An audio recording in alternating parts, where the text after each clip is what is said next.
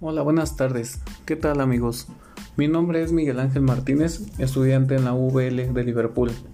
Espero que se encuentren muy bien.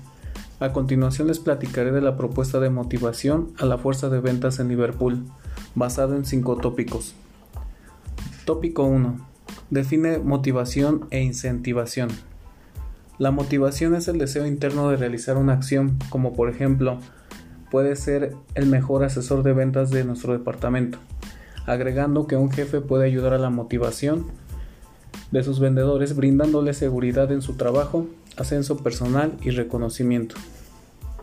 La incentivación es el estímulo externo que nos motiva a realizar ciertas acciones, como por ejemplo el recibir reconocimientos por un excelente servicio brindado a nuestros clientes. Tópico número 2. Menciona algunos incentivos que se aplican para motivar a la fuerza de ventas en Liverpool. Algunos de estos incentivos pueden ser desayunos o comidas en festejo para ti y tu familia, siendo esto por el agradecimiento y por haber obtenido una calificación de excelencia por tus servicios prestados en algún periodo de tiempo.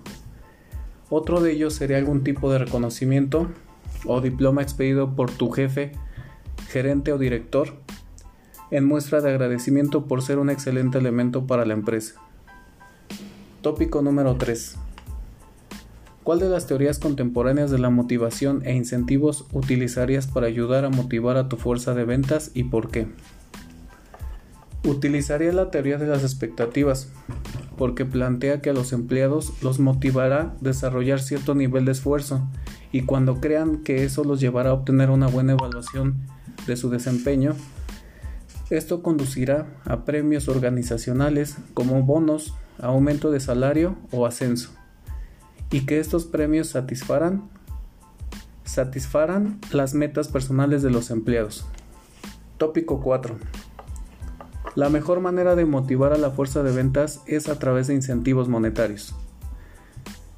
Creo sin duda que la mejor manera de motivar a la fuerza de ventas es a través de estos incentivos monetarios, porque es un mérito para cualquier persona que tu empresa te reconozca a cambio de tu compromiso, dedicación y esfuerzo ayudando con esto a una mejor calidad de vida para el empleado y su familia. Tópico número 5. Analice las razones para usar concursos de ventas y qué hace un buen concurso de ventas. Sin duda la verdadera razón es un buen plan de incentivos en el marketing interno, junto con la promoción de ventas. Pues el objetivo de los concursos entre vendedores es premiar los mejores resultados individuales y de equipo, tanto cualitativos como cuantitativos, manteniendo siempre un clima positivo en todos y cada uno de los miembros de nuestra fuerza de ventas. Un buen concurso de ventas se logra a base de que los premios deben de seleccionarse con arreglo a criterios reales, considerando las dificultades o facilidades de logro y las posibilidades existentes de vender según zonas, productos y segmento de clientes. Los premios no solo deberán de basarse según cifra o volumen o de resultados, sino añadiendo premios por otros motivos, y no solo por acciones individuales, sino también por actividades colectivas o de equipo, involucrando así a todos y cada uno de los miembros de la fuerza de ventas. Hay que tomar en cuenta también, pero muy en cuenta, que los concursos pueden presentar un serio inconveniente, cuyas consecuencias pueden ser tan fatales como desintegrar el equipo y dar lugar a un ambiente de trabajo tensionado, negativo y decepcionante.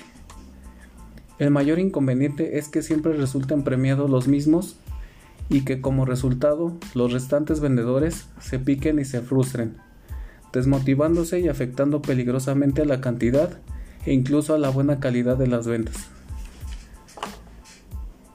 Con todo esto puedo concluir y deducir que los incentivos a la fuerza de ventas son muy importantes para incrementar la motivación de los vendedores, para atender a los clientes y aumentar en mayor medida el cierre de ventas que tanto se requiere. En este camino los vendedores tenemos que superar varios obstáculos y llegar a la perfección para ser empáticos y mostrar consideraciones en la fijación de objetivos con nuestros clientes y cuotas de ventas. Pero en este proceso, uno de los desafíos que se pueden llegar a encontrar en la barrera son las expectativas del cliente. Sin duda, es un aspecto con el que debe lidiar todo vendedor, sobre todo para generar esa relación sólida que le permitirá seguir contando con un cliente durante un periodo de tiempo más largo.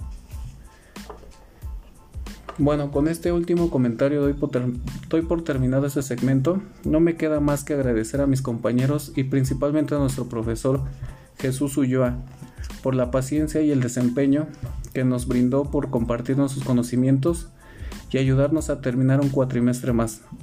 Muchas gracias por todo y que tengan un excelente día. Hasta pronto.